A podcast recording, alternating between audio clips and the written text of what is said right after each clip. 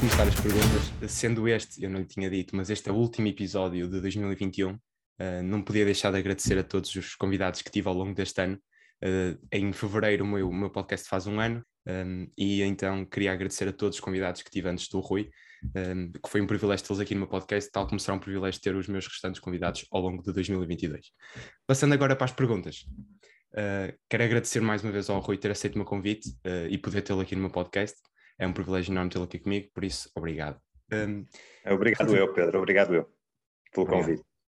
Relativamente às perguntas, uh, saíram vários dados que mostram que um aluno que frequenta uma escola pública custa uhum. mais ao Estado do que um aluno que frequenta um dos colégios mais caros do país. Um, e sendo que é na escola pública que faltam mais professores e onde os alunos têm condições, na, na, na sua generalidade, claro que há exceções, têm condições piores de ensino, um, uhum. pergunto-lhe como é que se explica estes valores de custo? Bem. Olha, um, essa é uma pergunta muito pertinente. Quando tu me convidaste, eu ainda não tinha assumido a candidatura uh, como cabeça de lista ao Círculo de Braga, do Distrito de Braga. Agora já isso já, já é formal e já, e já é público. Um, e essa é, para além de mais, de ser, para além de ser uma pergunta muito pertinente no conjunto do país, uh, é também muito pertinente para o próprio Distrito de Braga, porque nós tínhamos de facto aqui muitos contratos de associação. Uh, numa matéria tão importante, eu não quero, uh, na verdade nem nessa nem nenhuma, mas, mas, particularmente nesta, eu não quero fazer demagogia. E, portanto, há uma primeira coisa que eu tenho que dizer sobre esses números, sobre o custo uh, por aluno que foi divulgado pelo Ministro da Educação e pelo custo que se conhece que era pago, por exemplo, nessas escolas, ou que o custo dos, dos, dos alunos no, no, nos contratos de associação. E a primeira coisa é que, até determinado limite, nós podemos não estar a falar de coisas absolutamente comparáveis. Eu admito que o ensino público possa ter ali, em alguns casos, custos adicionais de estrutura, etc., que não são comparáveis com o custo simples daquilo que é a, a propina de um aluno num colégio caro. Mas, dito isso, isso só é verdade para até determinado ponto. Quando Ministro da Educação, eu penso que isso foi uh, um erro que ele cometeu no sentido em que acho que ele não queria divulgar esse número, não queria que esse número se conhecesse e provavelmente na pressão do momento de, de alguma pergunta que foi feita no contexto, ele acabou, para justificar outra coisa, acabou por deixar cair esse número. E esse número é, de facto, absolutamente surpreendente. Uh, o custo por aluno que ele apresentou no ensino público é na ordem dos 6.200 e tal euros, se eu bem me lembro. Um, e isso é um custo verdadeiramente surpreendente, no sentido que, mesmo com aquela questão de nós termos em conta que há, provavelmente, no ensino público, alguns custos adicionais, etc., isso uh, estabelece uma diferença tão grande para aquilo que é propina corrente uh, num colégio, mesmo nos mais uh, reputados e, e, muitos dos mais caros, por um lado. E estabelece uma diferença tão grande para aquilo que era o custo por aluno dos contratos de associação, que isso nos obriga, obviamente, a questionar o porquê de uma medida desta natureza, se é certo que o ministro a conhecia, conhecia esse número. E, portanto, com uma diferença tão grande, eu só posso encarar isso uh, como enviesamento ideológico, não há racionalidade em ter um, decidido que uh, os contratos de associação, por exemplo, não eram uma boa medida de gestão, para depois ficarmos a saber que provavelmente, em termos de qualidade de ensino, houve uma deterioração e que, em termos de custo, de eficiência daquilo que os contribuintes são chamados uh, a pagar, houve também uma deterioração. É eh, verdadeiramente incompreensível, eu não encontro uma explicação que não seja apenas a desse enviesamento ideológico. Eu acho que há ainda dois ou três pontos adicionais para não estarmos apenas na análise pela ótica de custo. Uh, esta, e, e, continuando a pensar na questão do, dos contratos de associação, porque acho que é uma boa comparação com aquilo que é esta questão do, do ensino público, do seu custo e da, e da sua performance, um, eh, esses contratos de, de associação permitiam uma boa qualidade de ensino, permitiam, como se vê agora, um controle de custos e, e eficiência de custos, mas permitiam e eram também muito úteis na, na, ao fazer chegar a populações mais desfavorecidas a possibilidade de acesso a ensino de qualidade. E, portanto, isso também perdeu, se perdeu. E ainda uma outra coisa adicional, porque nós sabemos e temos visto que o ensino público se debate com graves eh, dificuldades no recrutamento de professores. A minha mulher é professora, por exemplo, trabalha em Lisboa, um, e em Lisboa há milhares de alunos, concretamente, noutros pontos do país também, mas a, a dificuldade está, está mais localizada neste momento em Lisboa e no Algarve, a oferta pública, a rede pública, tem muita dificuldade em recrutar professores. E, portanto, nós temos milhares de alunos que estão, neste momento, sem aulas de algumas disciplinas, em alguns casos, muitas disciplinas. Ora, nós não temos notícia de que, por exemplo, no ensino privado, haja essa dificuldade. Certamente que também terão uh, problemas de recrutamento, mas conseguem resolvê-los e seguramente que não têm. Uh, os alunos meses a fio sem, sem aulas e, portanto, é, toda esta, uh, esta decisão de quase persecutória do, do, do, modelo privado, também do modelo dos contratos de associação e da oferta privada, é uma coisa que a mim me, me, me faz ficar muito surpreendido e negativamente surpreendido, porque estamos a gastar mais, estamos a fazer, a prestar um pior serviço e não há nenhuma racionalidade que justifique esta dicotomia. Acha que este modelo precursotório que falou do ensino privado uh, pode, ter, pode também ser referido a partir dos computadores anunciados pelo, pelo Primeiro-Ministro no ano pode. passado e, uhum. uh, e, também no ano passado, um, ehm, quando, na altura em que o ensino fechou, quando uhum. houve o segundo confinamento, as escolas privadas foram impedidas de dar aulas online. Um, ehm, acha que também pode passar por estes dois, dois exemplos? Sim, eu acho que essa medida na altura, primeiro, nós tivemos uma promessa política uh, do Primeiro-Ministro, de facto, que uh, no início do ano letivo uh, de 2020-2021, e isso aconteceu a alguns ali por março, abril de 2020, e, e o Primeiro-Ministro disse na altura que todos os alunos do ensino público teriam, de facto, computadores. Ele disse-o num momento como eu digo, se bem me lembro, foi ali por março, abril de 2020, em que eu acho que na cabeça do, do António Costa estava a ideia de que a pandemia tinha passado. E, portanto, que agora, a partir daí, as coisas iam aliviar e, portanto, com aquele otimismo dele uh, e, e, sobretudo, para sermos honestos e justos na apreciação, uh, com aquele sentido de propaganda, muitas vezes uh, pouco sustentado em factos, ele fez essa promessa porque achou que nunca ia ter que a cumprir no sentido em que não viria a ser necessário que houvesse uh, uma nova ida para casa e uma nova, e uma nova ronda de, de ensino à distância. A verdade é que nós sabemos uh, que no início do ano letivo uh, de 2020, 2021, uh, nada disso, nada disso estava, nada disso estava assegurado. Um, e, e, sabemos mais porque depois na altura foi, foi dito, ah bom, mas isto é porque os fornecedores com a pandemia isto, isto está, está muito difícil. Nós sabemos que os computadores, o concurso público só foi lançado no final desse ano e, portanto, era impossível no início do ano letivo uh, haver computadores disponíveis nem os concursos públicos para o fornecimento do, do, uh, do, do, do material uh, tinha sido lançado. E, portanto, isso foi, de facto, uma gestão uma gestão muito, muito condenável, quer da propaganda subjacente, quer depois do próprio processo.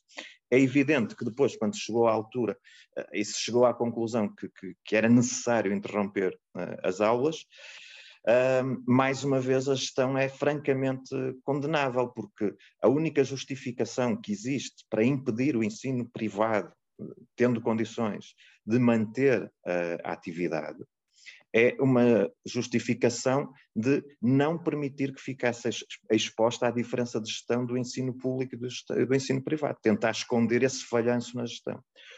Ah, e, portanto, os argumentos que foram, abordar, foram usados na altura para que toda a gente tivesse que interromper são, para além do mais, argumentos absurdos, com um bocadinho de pensamento sobre eles, chegamos logo à conclusão que eles não são verdadeiros, porque o argumento foi, ah, mas isto é, um, é por causa da igualdade.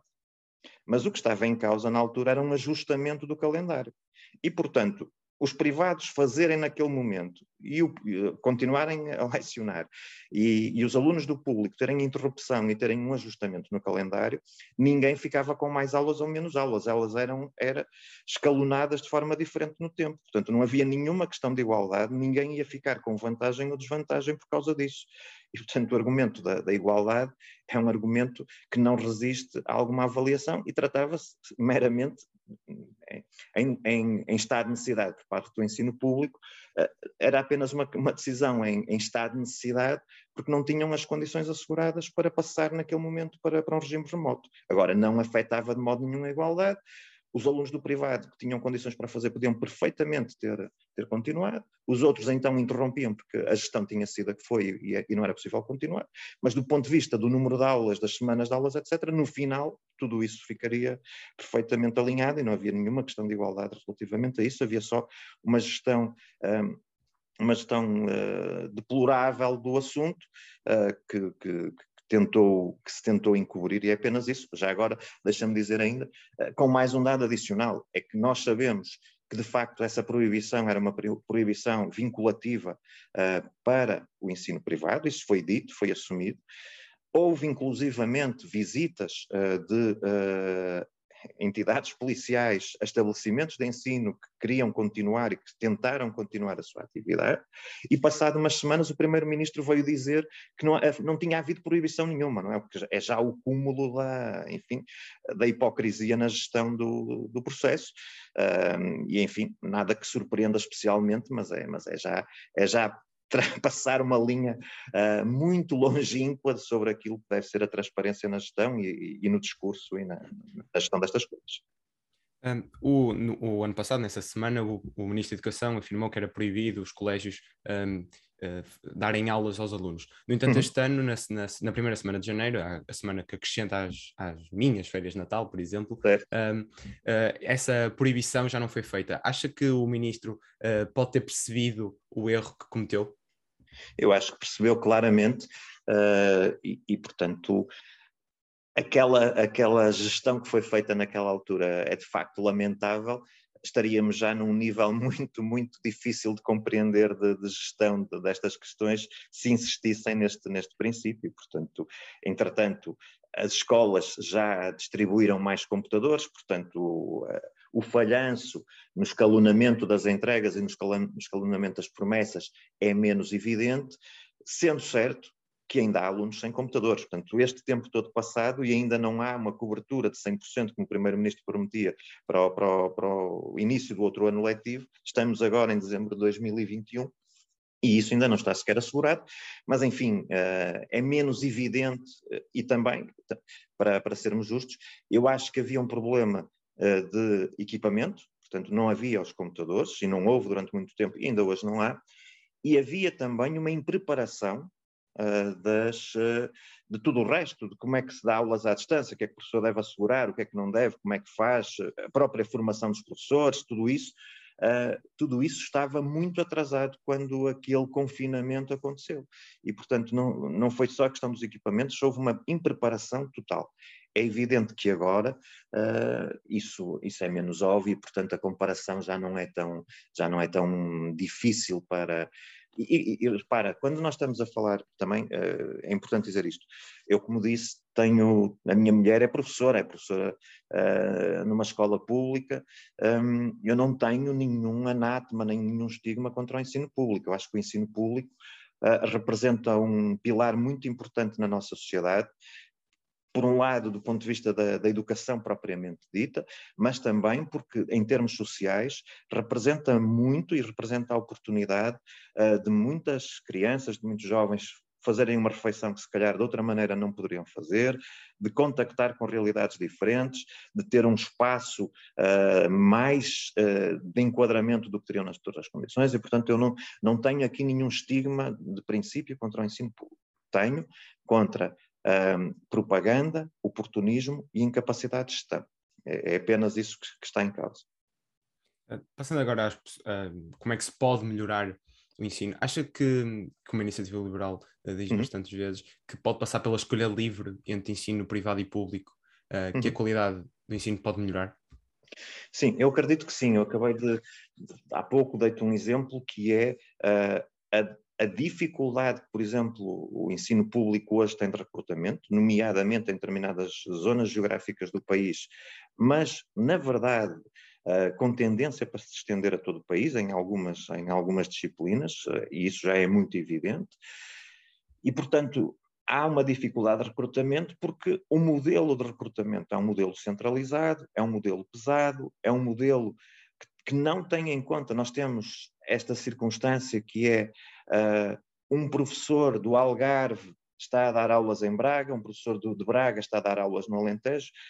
Eu, a, a minha família mora em Braga precisamente por esse motivo. A minha mulher dá aulas em Lisboa, portanto, nós temos a família neste momento distribuída precisamente porque o modelo é cego, o modelo é administrativo, o modelo é pesado e é burocrático e, portanto, acaba por não funcionar nem em favor da, nem em favor do sistema propriamente dito, seguramente não em favor das famílias e dos alunos e também, eh, seguramente, não em favor dos professores. Esse é um exemplo, o modelo de recrutamento. Obviamente que o sistema privado enfrentará, como eu disse também, dificuldades de recrutamento, mas tem meios mais ágeis, tem autonomia para enfrentar essas dificuldades e tem a capacidade de gerir essa, essa escassez com outros argumentos, por exemplo, o, o sistema público neste momento não tem. Esse é um exemplo. A outra questão é a concorrência. Neste momento, nós sabemos que, por exemplo, a escolha da escola uh, para um aluno, para a família, para o colocar, está muitíssimo vinculada ao local da residência, não é? E, portanto, às vezes, mesmo quando uh, para, para, para, famílias que até trabalham longe da sua residência, etc., uh, às vezes daria até mais jeito que a criança o adolescente estivessem inscritos numa escola mais próxima do seu trabalho do que da sua residência. Mas o modelo é um modelo, mais uma vez, rígido nós não temos, portanto, um mecanismo de concorrência que estimule uh, melhores práticas, que estimule a melhoria da qualidade da proposta, que apresenta às famílias diferentes propostas uh, educativas em que elas se possam rever mais ou menos, com abordagens diferenciadas. Portanto, há todo um peso de uma máquina burocrática administrativa e de uma visão única que a liberdade de escolha é óbvio que a liberdade de escolha tem que ser depois uh, devidamente implementada,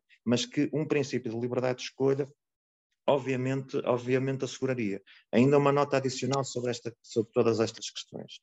Uh, nós, uh, na, no ensino público, aliás, como no, como no Estado, enquanto empregador no seu conjunto, existe um problema que eu considero sério, primeiro para a sociedade, mas depois também para os próprios funcionários públicos e é a ausência de mecanismos de distinção pelo mérito.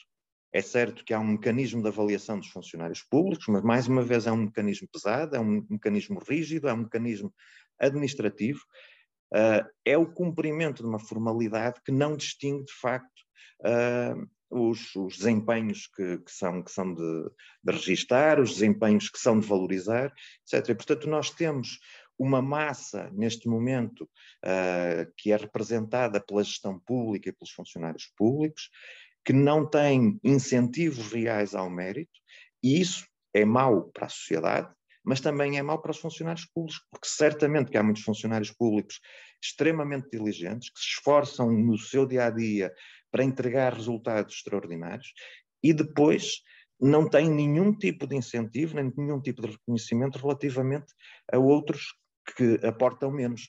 E, portanto, esse é um problema. É também um problema na educação. E, portanto, como nós temos estas realidades muito rígidas, muito uh, massificadas, muito formais, muito administrativas na educação pública, isso representa uma limitação clara à liberdade de escolha. Portanto, eu estou muito convencido uh, que mais liberdade de escolha para as famílias e para os, e para os alunos seria fundamental, porque estimularia diferentes modelos, estimularia a autonomia das escolas, estimularia concorrência de modelos, estimularia mérito na própria, no próprio corpo docente e na própria gestão administrativa. Portanto, respondendo à pergunta claramente, sim, eu acho que falta liberdade de escolha e a pouca que havia, uh, que era representada por exemplo, pelos contratos de associação, uh, foi alvo de uma perseguição, uh, e já falamos disso no princípio, que o tal custo por aluno uh, faz com que não seja tudo compreensível. Um, outro tópico que, que, dá bastante importância na sua candidatura uhum. é o uhum. elevador social. Um, uhum. Acha que estas dificuldades todas da escola pública, uhum. e, e, como disse, a grande parte dos alunos portugueses frequentam escolas públicas, um, uhum. pode-se dizer que este elevador falha uh, perante estes alunos, ou que é inexistente, na sua grande maioria? Eu diria que nós temos um elevador so social seguramente avariado. Não reconduz o problema apenas à questão da escola pública e, de, e de, destas questões que, que acabamos de falar. É óbvio que uma escola pública, onde estão a maior parte dos alunos, que não incorpora princípios de mérito, nem, por exemplo, eh, na gestão do seu corpo docente, e que também não os incentiva naquilo que é a exigência do próprio ensino, a qualidade do próprio ensino, eh, e, portanto, a oportunidade que os bons desempenhos dos alunos devia ter de se diferenciarem e de serem reconhecidos e de servirem de exemplo para os, para os outros, uh, porventura com mais dificuldades, e a dificuldade, por exemplo, que existe para os alunos com mais dificuldades de haver programas de recuperação, de haver acompanhamento uh, em determinadas alturas do ano, por exemplo, em que estão em férias, etc. Portanto, toda essa rigidez do sistema seguramente que não promove que o elevador social funcione. É? Esse, esse é um ponto seguro. Agora, eu acho que é mais do que isso e está para lá, está, está para lá disso. Repara, eu gosto particularmente de falar isso porque acho que expõe uh, uma hipocrisia do sistema. Um, nós todos ouvimos recorrentemente, e ouvimos muito vindo da esquerda, não é? Uh, a questão de que esta é a geração mais bem preparada de sempre, a geração mais qualificada de sempre. A verdade é que esse discurso é recorrente ao longo do tempo. As últimas gerações, cada uma delas, foi sempre a geração mais qualificada de sempre. E depois seguiu-se-lhe outra de quem se disse o mesmo. O certo é que nós chegamos a 2021, dezembro de 2021, e debaixo de uma aparente uh, de um aparente contentamento, por exemplo, até com os números do desemprego, que são relativamente baixos, etc. Quando nós começamos a olhar por debaixo daquilo que é a superfície deste discurso, o que nós encontramos é um desemprego jovem de 24%. O último. E quando não é 24, admitamos que agora, por causa da pandemia, isto está um bocadinho aumentado, mas quando não eram 24, eram 22 ou era 21%. E, portanto, geração atrás de geração, e isso depois tem óbvia consequência na imigração, todos conhecemos, quer dizer, as pessoas não imigram porque têm oportunidades, não imigram porque estão bem, obviamente que podem emigrar às vezes como projeto de vida, como experiência, etc., mas não imigram nem na massa em que o fazem, nem imigram depois sabendo que dificilmente voltam. Portanto, a imigração destapa este discurso deste contentamento, desta, desta questão. E, portanto, sim, nós temos um elevador social que está emperrado, porque na base o modelo de educação de certeza que não incentiva nem promove o mérito, nem o reconhece, porque a organização social, e isso entra depois na questão das, da legislação do trabalho, é muito rígida e, portanto, promove a permanência daqueles que já estão no mercado de trabalho e não promove a entrada dos, dos, dos que chegam agora. Isso foi muito evidente na pandemia, porque uh, as empresas, uh, na incerteza, reajustaram os seus quadros. Quem saiu genericamente quem estava com contratos precários, contratos a termo, etc. Portanto, jovens, foram os jovens que pagaram o preço o preço social, digamos assim, da pandemia, e, portanto, o elevador não funciona por muitos estratos, eh, por, muita, por muitos silos que existem na sociedade, a educação, a economia, o mercado de trabalho, e também porque nós somos uma sociedade em que nem sequer conseguimos saber até que nível, mas em que há uma presença dos aparelhos partidários uh, que promove também o nepotismo, o reconhecimento daqueles que têm o cartão, uh, o cartão de filiação certo, não faltam exemplos que nós conhecemos nos partidos do costume, uh, mais do que de outros, em que pessoas aparecem com funções bem remuneradas, com cargos de assessoria aos 23 anos, nada contra, mas quer dizer, não fizeram nada, não é? Porque é que esses e não os outros? Apenas porque aqueles tinham um cartão uh, de militante certo e os outros não o têm. Uh, e, portanto, dir-te que sim, infelizmente, acho que nós temos uma, um elevador uh, social avariado neste momento. Uh, sobre a imigração jovem que referiu, uhum. estou-me a lembrar agora de uma coisa que foi dita pelo presidente do PSD, que diz uhum. que não se preocupa se o salário é baixo, o salário de um jovem é, o primeiro salário de um jovem é baixo e o segundo também não é um grande problema. Uh, uhum. Nos 900 euros, que é a média que um uhum. jovem à saída no, no primeiro trabalho recebe, acha uhum. que efetivamente isto é um problema e é o que leva a maior parte dos jovens a emigrar?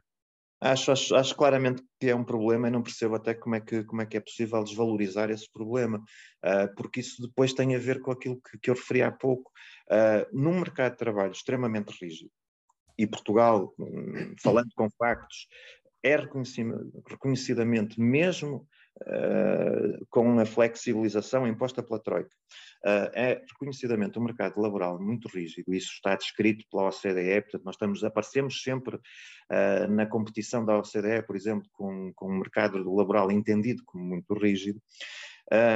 é óbvio que um mercado laboral muito rígido faz com que quem entra por último tenha muitas dificuldades em subir, porque essa rigidez não é amiga do mérito, não é amiga uh, do, do, desempenho, não é amiga do esforço, é amiga de cristalizar uh, as hierarquias, os estratos dentro da, da, das empresas e, diga-se, e porque nós não nos podemos lembrar apenas das empresas quando estamos a falar de desemprego jovem, e também no emprego no Estado porque o Estado emprega muita gente, emprega 700 e tal mil pessoas, e tem carreiras alicerçadas no tempo de serviço, uma vez que uh, o sistema de avaliação é administrativo e formal e não permite uma verdadeira distinção. Portanto, diz, ah, porque as empresas não, não promovem o mérito. Ok, as empresas têm seguramente uh, coisas a melhorar na sua gestão, mas enfrentam uma legislação laboral rígida, mas não nos podemos esquecer que o Estado, enquanto empregador, promove ele próprio um nível de rigidez laboral absolutamente uh, in, impossível de superar. E, portanto, não percebo como é que se diz uh, que, que, que, isso, que isso não é um problema ao primeiro e segundo salário, não será, mas o problema é que o terceiro salário também vai ser de 900 ou, ou de 1000 e o quarto salário vai ser de 1050 e o quinto salário vai ser de 1100, até as pessoas olharem à sua frente e perceberem que neste contexto não conseguem alcançar aquilo que são as suas óbvias aspirações, ter algum conforto económico, alguma capacidade de poupança, alguma capacidade de investimento, alguma capacidade de consumo, etc. E já agora deixa-me dizer-te outra coisa. Um, nós sabemos, e acho que não, não, não é nenhuma novidade, nós sabemos que há um, viemos uh, de um contexto em que havia alguma preferência e alguma possibilidade de subida adicional para trabalhadores masculinos. É uma, é, faz parte da história, isto é verdade, não vale a pena nós escamotearmos isso. Sabemos que tivemos uma sociedade mais machista do que temos hoje. Eu espero que estejamos a dar passos seguros no sentido Uh, eu tenho uma filha de 18 anos, detestaria que ela fosse prejudicada por ser, por ser mulher no seu emprego, detestaria que a minha mulher fosse prejudicada por ser mulher no seu emprego. Mas a realidade que temos há uns anos atrás, que vamos tentando, uh, vamos tentando melhorar e que esperamos que esteja, que esteja a melhorar, foi criada, essa realidade foi criada no tal ambiente mais machista do que seria desejável. Se o sistema laboral é rígido, se as pessoas que entraram há 20, 15, 10 anos tiveram algum tipo de favorecimento por serem homens, quando o sistema é rígido e não permite a renovação, nós estamos a atrasar a solução do próprio problema uh, nas organizações. E, portanto, estamos a perpetuar estruturas que foram menos acolhedoras para mulheres e não estamos a resolver. Estamos a continuar. Obviamente, eu espero que as mulheres agora entrem no mercado de trabalho em condições, mas se a estrutura é rígida, não é possível subir quem lá estava antes, e eram provavelmente mais homens do que mulheres, em posições mais favoráveis que mulheres, isso vai se manter e vai se perpetuar mais tempo do que seria razoável, porque o mercado é rígido e não permite renovação. Então, uma pequena provocação. Então acha uhum. que pode, pode, a solução pode ser a que o Bloco de Esquerda propõe um salário mais uh, igualitário entre, entre homem e mulher e que, e que o mérito não, uh, não exista? Não, eu não, não creio que, que, isso seja, não seja, que seja realmente a solução. Primeiro ponto é entramos aí, por exemplo, numa questão que é a subida dos salários mínimos que tem acontecido e que estamos a ver que os salários médios têm muito mais dificuldade em, em subir. Um, não se resolve por decreto. Um, há análises uh, recentes, porque repara, se uh, os salários médios não sobem, se as empresas estivessem a funcionar bem, era natural que a remuneração do capital estivesse a melhorar, que houvesse mais uh, remuneração do capital, porque se tu não estás a gastar em trabalho, remunerarias melhor o, o, capital. O que acontece é que os estudos demonstram que também não estão a, a, a remuneração do capital, a compensação pelo, pelo capital, não está a subir, ou está a subir pouco. E, portanto, isso significa que nós temos uma economia estagnada.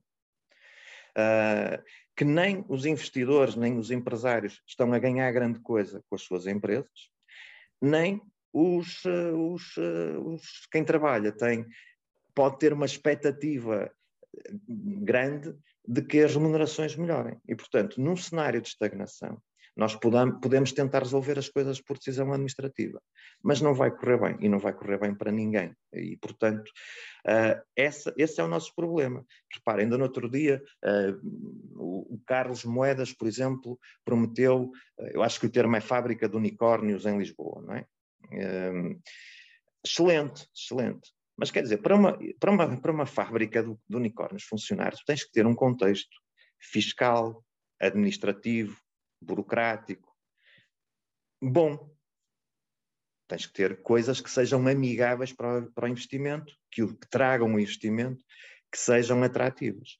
Se não tiveres isso, tu não tens uma fábrica de unicórnios. Tens uma fábrica de unicórnios sem chifre, porque o chifre é aquilo que distingue o unicórnio. E um unicórnio sem chifre é um cavalo. E, portanto, para sermos claros, um, se for para falar de cavalos, o sítio certo é a Feira da Gulgã, nem sequer é o Web Summit. E, portanto, esse é o problema que nós temos. Nós podemos forçar igualitarismos, podemos tentar fixar salários administrativos, podemos ter essa ilusão. Nós não resolvemos o problema do país se não formos capazes de criar riqueza. Criar riqueza um, faz, e essa riqueza depois, obviamente, tem que haver, uh, tem que ser justamente distribuída e tem que ser, como eu digo, pelo mérito, não pela, pelo sexo, pelo género, pela inclinação sexual, pela religião, pela etnia. Nada disso é aceitável, nada disso pode ser. Mas não há solução administrativa. O que nós temos que ter é um ambiente favorável, temos que ter uh, simplificação administrativa, temos que ter bons processos uh, administrativos. Temos uh, uma das notas da, da, pandemia é a clara implosão da qualidade dos serviços do Estado, mesmo na, na parte mais burocrática. Temos que ter uma, uh, uma fiscalidade que não, que não seja demasiado agressiva, que seja menos agressiva do que é hoje, porque senão estamos a dizer às pessoas para não virem. E o drama do, de, de, do investimento não vir é que o investimento gera concorrência e a concorrência gera melhores salários. E, portanto, nós não temos meios enquanto país para ter muitas empresas, grandes empresas. Nós precisamos de investimento estrangeiro. E precisamos de investimento estrangeiro diversificado, não só de uma empresa para um setor, de várias empresas para diferentes setores, porque elas depois vão concorrer entre si e assim sim os salários vão subir, que é aquilo que se vê, por exemplo, em pequenos nichos do mercado de trabalho. No IT, as pessoas não precisam no IT, hoje em dia, que lhes, fica, que lhes fixem salários administrativos, nem nada disso. Há concorrência. Nesse pequeno nicho, houve alguma instalação de empresas, de multinacionais para serviços de back-office, uh, que têm uma componente de IT uh, eh, relevante, e aí vê-se que há dinamismo do mercado. E esse dinamismo do mercado faz uh, que os salários cresçam, mas que cresçam de forma natural, não artificial e, portanto, de forma sustentável. Uh, se o sistema fiscal continuar o mesmo, ou seja, quanto, uhum. mais, quanto mais recebe, mais se paga, uhum. Acha mesmo que com o salário mínimo, com o aumento do salário mínimo, o salário, o salário na sua globalidade, no salário médio, uh, também pode uhum. vir a aumentar ou, ou, é impossível? Não, é o que eu te digo. Uh, o salário mínimo fixa-se administrativamente e, em alguma medida, pode empurrar a subida de salário médio. Mas, claramente, sem crescimento económico, os salários médios e sem concorrência entre empresas e sem fiscalidade favorável, não há possibilidade de haver uma subida dos salários médios sustentáveis. Isso é absolutamente impossível. E o drama é que, como eu disse, podíamos dizer, ah, mas os empresários uh, estão a explorar as pessoas porque lhes pagam salários baixos, mas estão a encher os bolsos. Os dados demonstram que não. Ou seja, as empresas portuguesas, genericamente, haverá casos, obviamente, e, e eu também não tenho nesta, nesta questão nenhum dogma de que os empresários sejam todos santos e sejam todos perfeitos. Uh, a qualidade de gestão tem, obviamente, que melhorar e nós precisamos melhorar a qualidade de gestão das empresas portuguesas e temos, temos tudo isso. Mas é evidente que os empresários portugueses, hoje em dia, globalmente, não estão a retirar proveito significativo das suas empresas. Portanto, se os empresários não ganham, se os trabalhadores ganham pouco, nós estamos metidos num grave problema e temos que ajudar a resolver. Uma maneira de ajudar a resolver é o Estado reorganizar-se, focar-se nas suas funções essenciais, ser forte nessas funções essenciais, e aí tem que haver recursos para aquilo que é determinante, educação, saúde, justiça, mas sair do meio, simplificar-se e permitir às empresas que haja uma desburocratização, que haja uma simplificação de processos e que a carga fiscal não seja asfixiante. Se nós falarmos, por exemplo, com, com, com empresários, eu acho que a generalidade nos vai dizer que, obviamente, que os salários são uma, um ponto determinante do seu, enfim, do, do seu negócio, mas as questões fiscais e as questões de contexto, os custos energéticos, a burocracia, o projeto que se apresenta que demora dois anos a ser, a ser aprovado, um, a falta de previsibilidade fiscal, porque ainda este ano não estou em erro, ou, neste orçamento houve 500 e não sei quantas mudanças fiscais com, no, no, orçamento de Estado que não veio a ser aprovado, eram 500 alterações fiscais. Nós nem, nunca sabemos uh, se, se, as empresas vão ter que pagar mais, se os particulares vão ter mais um imposto, porque depois há o jogo, desagrava nos, no, no, no rendimento do trabalho, mas agrava no, nos, nos, impostos indiretos, no IVA, não te fazem retenção na fonte, mas fazem retenção no posto de combustível, e portanto há aqui toda uma, um nevoeiro acerca disto. E as pessoas, mas sobretudo as empresas, precisam muito de previsibilidade fiscal, de saber como contam. E hoje em dia os empresários em Portugal sabem que contam com uma carga fiscal alta, mas não sabem sequer exatamente com o que contam. E contam, sobretudo, com burocracia, com processos pesados, com taxas eh, que não têm nenhum sentido, com demoras nas aprovações. E isso sim é o tal contexto global que faz com que não possamos ter unicórnios, tenhamos unicórnio sem chifre, que é o tal cavalo que, que são, que são, são certamente uma espécie muito, muito louvável, mas que não fazem aquelas coisas dos mil milhões de faturação e essas coisas todas que, que distinguem um unicórnio. É? Acha que, uh, como falou, os estudos mostram que não é verdade que os empresários uh, ficam com o dinheiro para eles e não pagam os salários. Acha que é aliciante aos eleitores do Bloco de Esquerda e do Partido Comunista e da CDU, uhum. de, dos partidos que que criticam estes empresários, acha que é, que é aliciante mostrar grandes empresários como João Berardo, uh, Rendeiro? Acha que é, passa por aí também uh, a camada de votos deles? Uh, a questão de, dos empresários e desses exemplos que tu deste são, são péssimos exemplos. nós, na Iniciativa Liberal, nós gostamos muito de empresários ousados que arriscam, mas que não vivem à custa de esquemas e de, uh, e de sugar recursos do Estado e de utilizar uh, esta, estas redes de contactos e depois nós olhamos para os Brardes, para os Luís Filipes Vieiras, para estas coisas todas uh, e vemos o que ali estava e nem sequer conseguimos perceber como é que esta gente sequer teve a notoriedade que teve, mas a, a resposta está nas redes de contactos, no tráfico de influências, uh, no, na apropriação do Estado, uh, no sugar de recursos públicos. Nós somos absolutamente contra isso.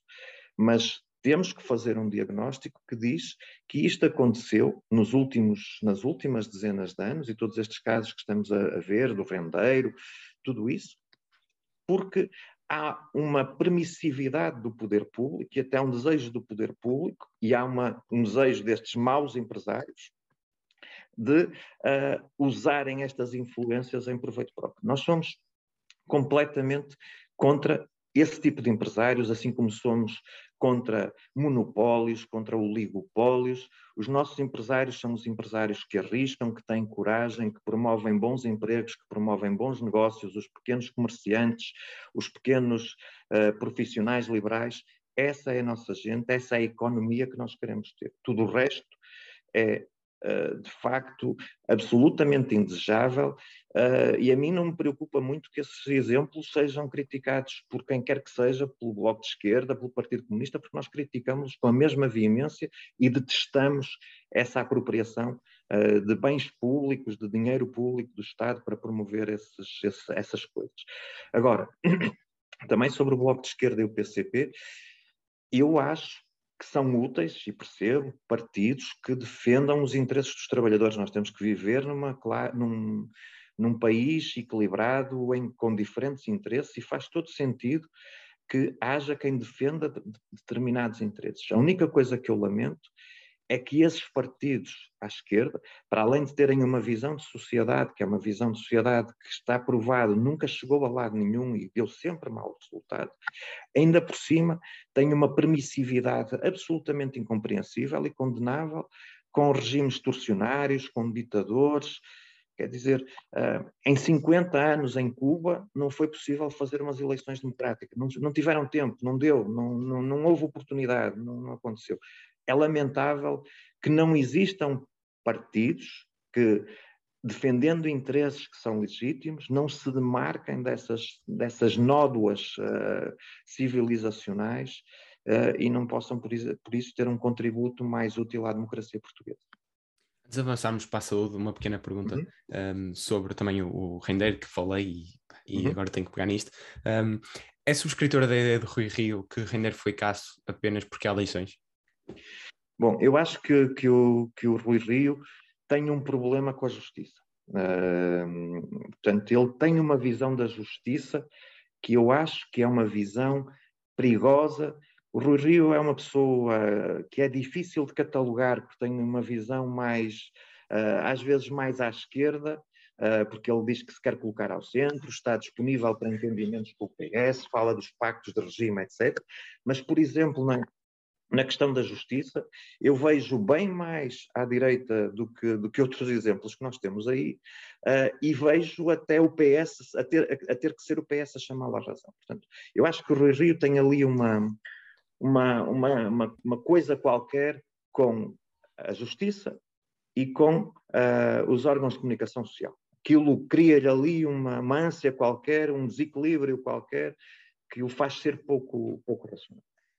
Eu não quero acreditar que uh, estas coisas aconteçam por cálculo eleitoral.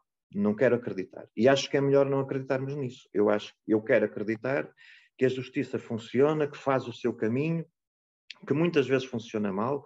Olha, o caso do, uh, do, do, Pinho. Dez anos, aplicam-lhe uma, uma, medida de coação dez anos depois uh, do início da investigação.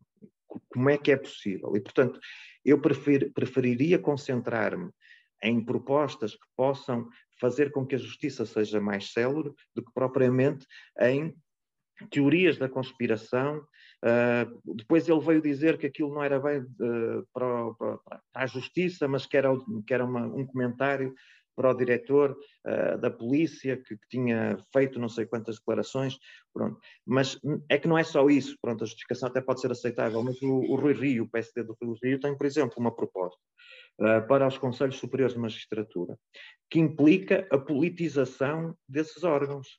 Portanto, esses órgãos hoje são compostos por magistrados e aquilo que é a proposta de reforma da Justiça do Rui Rio e do PSD para esses órgãos, para o Ministério Público, nomeadamente, é que esses órgãos superiores do Ministério Público sejam integrados por pessoas da sociedade, pessoas relevantes. Ora, eu não sei o que é isto de pessoas da sociedade e pessoas relevantes. A mim parece-me intromissão do poder político, de pessoas escolhidas para controlarem o Ministério Público e para, aí sim, aí sim, e aí claramente, manipular ou tentar manipular, não estou a dizer que, o, que, os, que os, profissionais do Ministério Público permitissem, mas para tentar manipular uh, os timings, os resultados das investigações. E isso é que me parece muito grave. E aí estamos quase.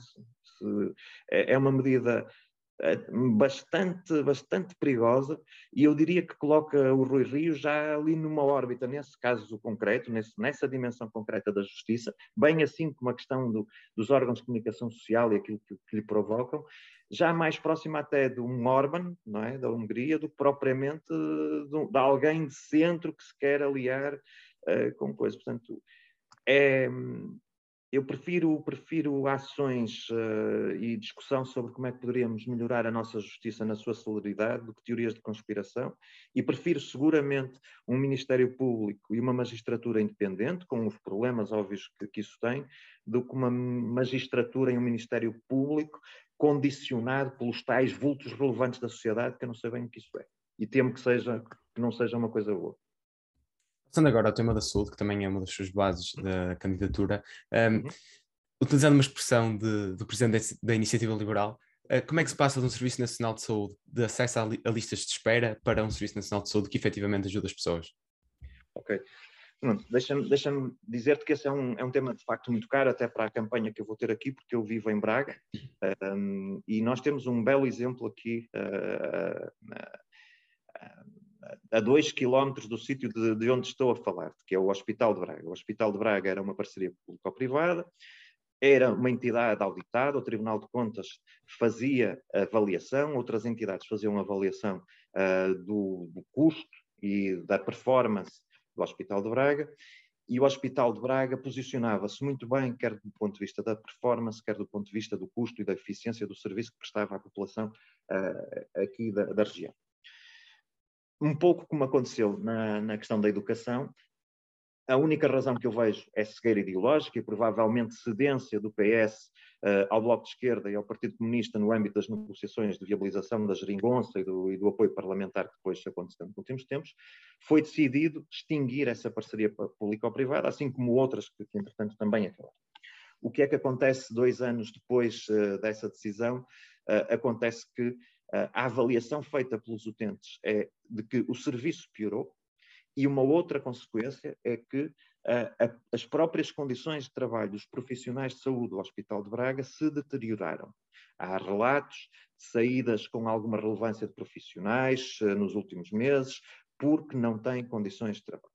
E, portanto, está aí um belo exemplo do que é, uh, do que é cegueira ideológica, sem nenhum fundamento que o justificasse, a contribuir claramente para piorar as condições de vida das populações e a contribuir também para que os profissionais de saúde tenham menos condições para, para trabalhar.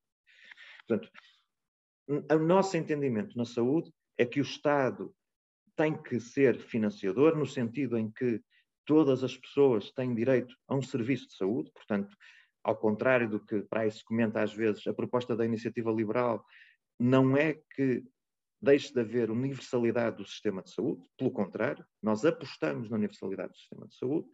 O que entendemos é que, havendo financiamento do Estado, o Estado não tem que ser prestador de todos os serviços de saúde. E há vantagem em que a prestação de serviços de saúde seja aberta a outros prestadores privados uh, uh, da, da área social e que isso contribuirá, mais uma vez, para haver concorrência e para, ver, para haver melhoria do serviço. Depois, a proposta alicerça-se ainda na existência de subserviços de saúde que as pessoas podem escolher, que é muito a, a experiência, pronto, que, mais uma vez nas redes sociais, e nós sabemos como funciona. Ah, a iniciativa liberal quer o sistema americano, depois as, as pessoas morrem porque não podem pagar o seguro e não têm acesso à doença. Isso é completamente falso. Aquilo, o sistema onde nós nos movemos está muito próximo, por exemplo, do sistema alemão, que é constituído por subsistemas, as pessoas têm a liberdade de aderir a esses subsistemas, e depois esses subsistemas concorrem entre eles para prestar bons serviços e têm uma grande vantagem. Como as pessoas se mantêm nesses subsistemas durante anos, uh, vários anos, esses, esses, esses subsistemas têm todo o interesse em promover a medicina preventiva, em acompanhar bem as pessoas, porque se as pessoas estiverem saudáveis, gastarão menos uh, depois no serviço que prestam a essas pessoas. E, portanto, isso estimula, por um lado, a prevenção e estimula, por outro lado, a concorrência. Agora, eu, eu queria mesmo que ficasse muito claro que a Iniciativa Liberal acredita num sistema universal de saúde, que ninguém fica para trás, que todos têm direito a ter saúde, e que, para além do mais, tem direito a escolher a saúde do sistema que, que mais lhe, lhe, agrada. Eu, quando estou doente, e acho que isso é claro para toda a gente, uh, não estou tão importado se aquela unidade é pública, se a unidade é privada, o que eu quero é um bom serviço para a minha doença. E também, já agora aproveitando o ponto, uh, e é uma crítica que é feita muitas vezes, um, ah, porque a iniciativa liberal não se preocupa com, com a saúde não se preocupa com as questões sociais, desculpa. Ora bem, o que eu quero dizer é que eu não conheço nada mais social que haver bons serviços de saúde para a população, sobretudo para os mais desfavorecidos, e os desfavorecidos são os que pagam hoje em dia a ineficiência do serviço atual, porque são esses que estão na lista de espera, são esses que demoram seis meses, oito meses, um ano, um ano e meio a ver o seu problema de saúde resolvido.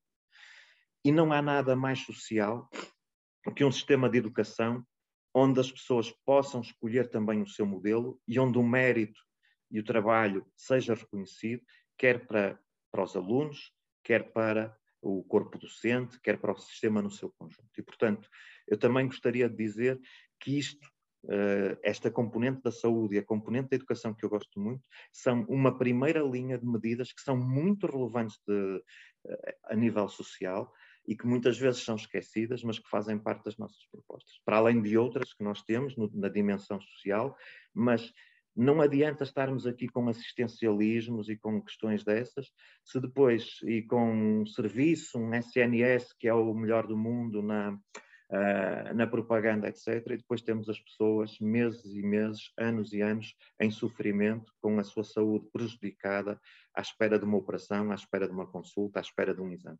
Isso é francamente inaceitável para uma sociedade evoluída que é aquela que nós queremos e, portanto, concluindo na saúde, o nosso modelo é este: Estado financiador, universalidade dos serviços, mas o Estado não tem que ser prestador, é preciso concorrência no sistema, liberdade no sistema liberdade de escolha no sistema, sub-áreas de saúde e subsetores de saúde, onde as pessoas podem encontrar os melhores cuidados, sem estarem a pensar uh, se é o Estado que os está a prestar, se é um particular, o que importa é que seja um bom serviço, e isso é o que acontece, por exemplo, na Alemanha. Um, João Coutinho Figueiredo também disse que o Estado não deveria estar, não é taxativo, não, não uhum.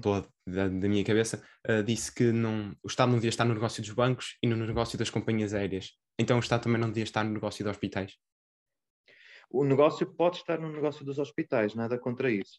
Uh, o que nós achamos é que tem que haver diferentes subsetores. É óbvio que o Estado poderá continuar a ser um prestador e poderá continuar a gerir hospitais, mas sempre que se reúnam duas condições, que é qualidade de serviço e eficiência e custo, isso deverá ser aberto também a outras realidades, nomeadamente a prestadores da área privada e, e também prestadores da área social. Portanto, na saúde, o Estado deve estar e pode estar, e é bom que esteja, como mais um prestador que é alternativo a outros subsistemas. Na TAP, que é o exemplo que o, que o João Coutinho uh, de Figueiredo uh, tinha quando pensava nas companhias aéreas, a nossa posição aí claramente não deve estar. Para nós, Queremos um Estado forte, queremos um Estado forte e um Estado eficiente nos sítios onde deve estar. E na saúde deve estar nestes pressupostos que, que eu acabei de, de, dizer, assim como na educação também deve estar com esses mesmos pressupostos.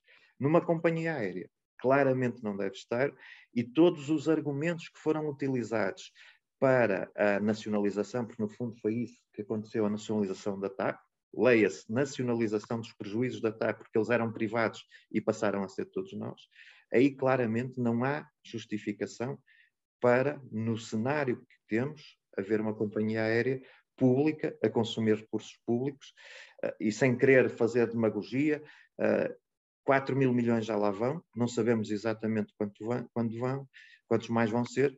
Imagine-se o que era possível fazer com 4, milhões, com 4 mil milhões de euros na área da saúde ou na área da educação. Entrando agora nas minhas últimas duas perguntas, uh, hum? passando agora para um panorama mais global, Uhum. Acha que a população ainda está ressentida, como diz o Bloco de Esquerda, com o governo mais liberal PSD-CDS? Um, eu acho que, que primeiro, uh, eu não sei se esse governo foi exatamente liberal, também, mais uma vez, eu não quero fazer demagogia, eu conheço o contexto em que as decisões foram tomadas, acho que todos conhecemos, para lá de alguma propaganda de esquerda, nós sabemos quem chamou a Troika, qual era a condição do país no momento em que a Troika foi chamada, sabemos quem são os responsáveis uh, por a Troika ter entrado no país, mas a, a, aquilo que foi aplicado pelo governo de Passos Coelho, para começar, foi uma um brutal aumento de impostos, como o próprio Ministro das Finanças da altura referiu. E, portanto, isso parece-me que está longe de ser uma, uma, solução liberal e está muito longe daquela que, que, nós, que nós defendemos, obviamente. E se quisermos outras coisas, uh, o governo de Passos Coelho, por exemplo, não, não avançou com a privatização da RTP. Nós temos uma proposta de privatização da RTP. E, portanto, nesse sentido, eu, eu não revejo, não, não, não, consigo responder a uma pergunta que apelida aquele governo liberal, porque ele aplicou coisas que não, que não, são, que não são medidas liberais e que nunca seriam, uh, sendo que uh, também reconheço o contexto difícil em que elas foram tomadas e não podemos esquecer os responsáveis pela, pela situação a que o país chegou. Um, E, portanto, o que eu acho que as pessoas estão neste momento, uh, e é óbvio que depois isso tem, uh, tem repercussões diferentes consoante o momento de vida e, e, aquilo que as pessoas têm, mas o que eu, o que eu pergunto é uh, se eu acho que as pessoas começam a estar ressentidas é de um modelo de estagnação da economia do país que perpetua as dificuldades económicas e que se repercute, como falamos, sobretudo nos jovens, uh, volto ao tema, não é aceitável que tenhamos 20 e tal por cento uh, de desemprego jovem que, e que vivamos aparentemente quase contentes com isso, não é? Que digamos que, que é a geração mais qualificada de sempre e depois uh, 20 e tal por cento de desemprego. Não é aceitável.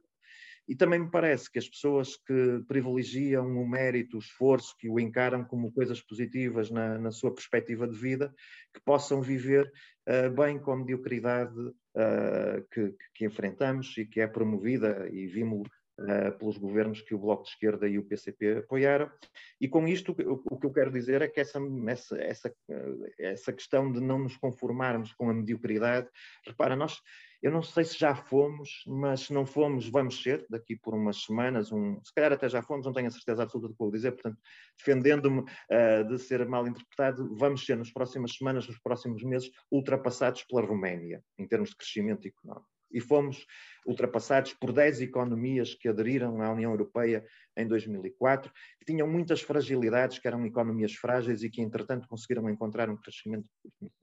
O que eu pergunto é se estamos todos uh, confortáveis com a ideia de que, daqui por dois ou três anos, o sonho de um jovem vai ser o sonho da Roménia, ou seja, um jovem português vai aspirar a emigrar para a Roménia para ter sucesso, para ter uma vida melhor. Eu pergunto se nós estamos conformados e se queremos viver com isso, e isto, na verdade, repara, não diz respeito apenas aos jovens, porque eu tenho um filho de, de 22 anos e uma filha de, de, de 18, e isso magoa-me a mim, não é? Eu não quero um país em que a oportunidade de vida, nada contra a Roménia, eu estou a usar o exemplo da Roménia porque é o mais recente e aquilo que vai acontecer, mas em que as oportunidades de vida para a minha filha ou para o meu filho eh, vão ser na Roménia, ou quem diz na Roménia, na Letónia, ou no Reino Unido, ou onde quer que seja. E, portanto, eu acho que isso sim é o cansaço que os portugueses começam a sentir e é, sobretudo, o cansaço de todos nós que uh, queremos uh, vidas em que o mérito, o trabalho, o esforço, a criatividade são reconhecidas, e acho que isso nem sequer é só algo dos jovens, nem dos pequenos comerciantes, nem dos empresários, nem dos trabalhadores das indústrias mais tecnológicas a quem nos dirigimos seguramente, mas acho que há mesmo muita gente, mesmo na função pública, que tem muita tristeza e muita frustração por não ver o seu esforço reconhecido e por viver dentro de um sistema que é incapaz de reconhecer o seu esforço. E, portanto, eu acho que essa é a mesma luta que nós temos, ou então resignamos a continuar a olhar para isto tudo e a deixar o tempo passar. Repara, hum, mesmo quando foi da crise e agora, há sempre um argumento para, para o crescimento e para o crescimento anémico que nós temos, que é Portugal é uma economia periférica, periférica, isto é a estrutura do euro, porque o euro tem uma estrutura que prejudica Portugal.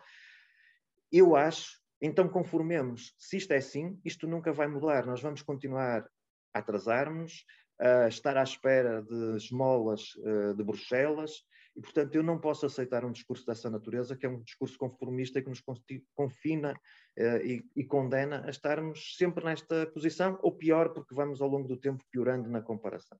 E, portanto, ou temos um discurso destes que, que nos condena, que diz a estrutura do euro prejudica-nos, somos, uh, somos periféricos, somos não sei o quê, não vamos poder fazer nada, ou temos que acreditar em nós, juntarmos e tentar mudar isto e meter os princípios do mérito, do esforço, da, da capacidade, da criatividade no meio de tudo isto. E já agora, se estamos uh, perante a geração mais qualificada de sempre, então, por amor de Deus, quer dizer, não ponham a geração mais qualificada de, de sempre a depender do Estado, a promover o estatismo, a, a, promover o seu confinamento a uma visão estatista da sociedade. Deem, deem, deem liberdade a essa geração. Deixem-nos fazer, deem-nos autonomia. Não os amarrem ao Estado. São a geração mais bem qualificada de sempre. Perfeito. Confiamos nas pessoas, confiamos uh, no percurso que elas podem fazer. Tiremos sempre com esta reserva, o Estado é importante, o Estado tem funções, mas tiremos o Estado do meio disto tudo, que está metido em tudo, deixemos as pessoas voar, deixemos as pessoas sonhar e deixemos pelo menos tentar. Porque senão o discurso do outro lado é não podemos fazer nada, e esse discurso é, é inaceitável, é um discurso conformista que não podemos, que não podemos subscrever. Agora, entrando na minha última pergunta da, da, da entrevista, uh, Francisco Rodrigues dos Santos, presidente do CDS, em entrevista à uhum. RTP, pautou a iniciativa liberal de bloco de esquerda com noções de economia. Uh, Pergunto-lhe o que é que isto significa para si. Pois, eu não consigo, eu acho que crescentemente as pessoas têm dificuldade em perceber o que é que o Francisco Rodrigues dos Santos quer e pensa, não é? Veja-se, muita gente no próprio partido dele já não consegue uh, perceber uh, o que é que ele pretende, para além de coligar-se com o PSD, coisa que também não conseguiu. Portanto, eu tenho, se as pessoas do CDS que o conhecem têm, têm dificuldade em perceber o que ele quer, eu tenho dificuldade acrescida em interpretar em geral o pensamento dele, uh, e nesse caso concreto também não sei exatamente o que ele quer. Se com isto se refere a nós termos muito respeito pelos indivíduos, pelas pessoas, seja qual for a orientação sexual delas, seja qual for o estilo de vida que preferem, seja qual for a sua etnia, seja qual for o seu credo, seja qual for a sua escolha de vida, se isso é o que ele quer dizer, então eu tenho mesmo muito orgulho em ser da iniciativa liberal e estarei na primeira linha sempre a defender o modo de vida que as pessoas escolherem, no respeito pelos outros, mas com liberdade total para o fazerem e com respeito total, não se trata de uma questão de tolerância, com respeito total pelas opções de vida que, que as pessoas têm, porque é assim que deve ser e é assim que tem que ser. Bem, e mais uma vez agradeço a participação do. Eu também agradeço muito pela oportunidade, muito obrigado e, e boa sorte para, para o podcast. Obrigado. E